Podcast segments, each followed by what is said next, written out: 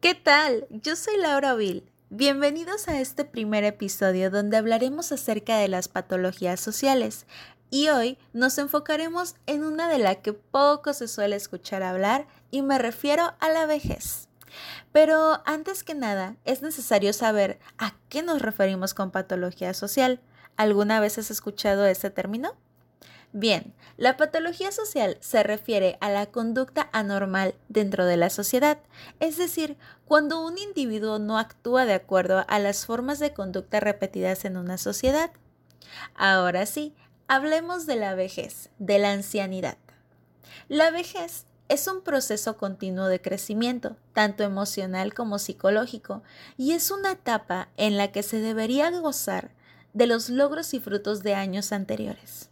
Envejecer es un proceso totalmente natural, gradual y es algo inevitable. La etapa de la vejez comienza alrededor de los 65 años y se caracteriza porque empieza a debilitarse el funcionamiento de todos los sistemas corporales.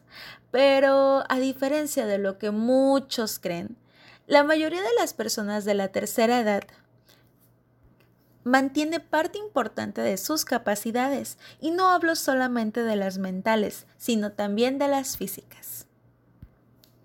Y es justo ahí donde empezaremos a hablar por qué la vejez es considerada una patología social. Bueno, empecemos por decir que la sociedad tiene una gran cantidad de ideas erróneas acerca de envejecer y de la vejez. Y existen muchos mitos, muchos prejuicios que de cierta manera terminan por perjudicar el buen envejecimiento y la inclusión de nuestros adultos mayores. Estas ideas se han tenido desde hace ya muchos años atrás y en la actualidad, al ser una sociedad productiva, de gran consumo y con tanta tecnología a nuestro alrededor, es muy difícil que nuestros adultos mayores logren sentirse incluidos o necesarios para realizar algunas actividades o simplemente tener mejores oportunidades para continuar su vida. A muchos de los adultos mayores se les llega a excluir y provoca en ellos molestia, desilusiones, tristeza, incomprensión y se desaniman incluso a continuar viviendo porque se ven rodeados de mucha soledad. Existen también muchos adultos mayores que han sido abandonados por su propia familia en asilos o peor aún, abandonados en su propia casa a su muerte, por su edad e incluso por su aspecto físico.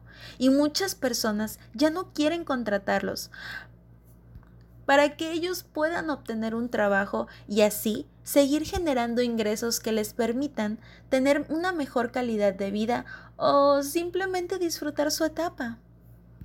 Jubilarse no es sinónimo de no ser productivo, pero lamentablemente muchas de las personas jubiladas se terminan quedando sin nada que hacer al no conseguir trabajo ni oportunidades.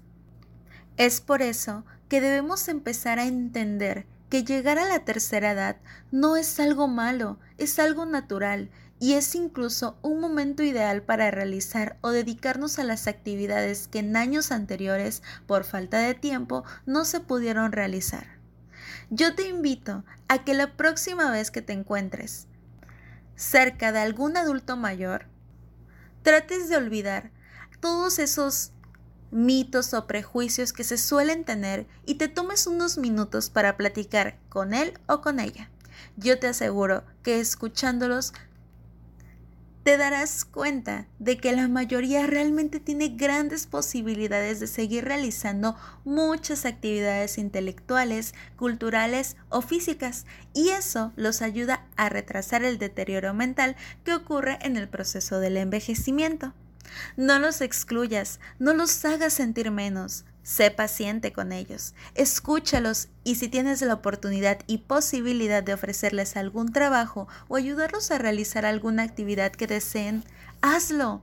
Ellos serán muy agradecidos contigo porque suelen valorar mucho lo que se hace por ellos y además tienen años de experiencia, por lo que aprenderás muchas cosas e incluso te reirás de las historias que te pueden llegar a contar y te sentirás bien porque podrás ver la vida desde una diferente perspectiva y empezar a valorar las cosas importantes que ellos han pasado. Con sus historias puedes trasladarte hacia otra época y serás incluso más positivo porque la alegría que sienten cuando platicamos con ellos se contagia y así fomenta su vida social. En fin, todos y todas podemos ayudar y ser parte de que los últimos años de vida de los adultos mayores sean con la mayor calidad posible. Yo me despido dejándote con la siguiente pregunta. ¿Tú estás dispuesto a poner tu granito de arena? Hasta la próxima.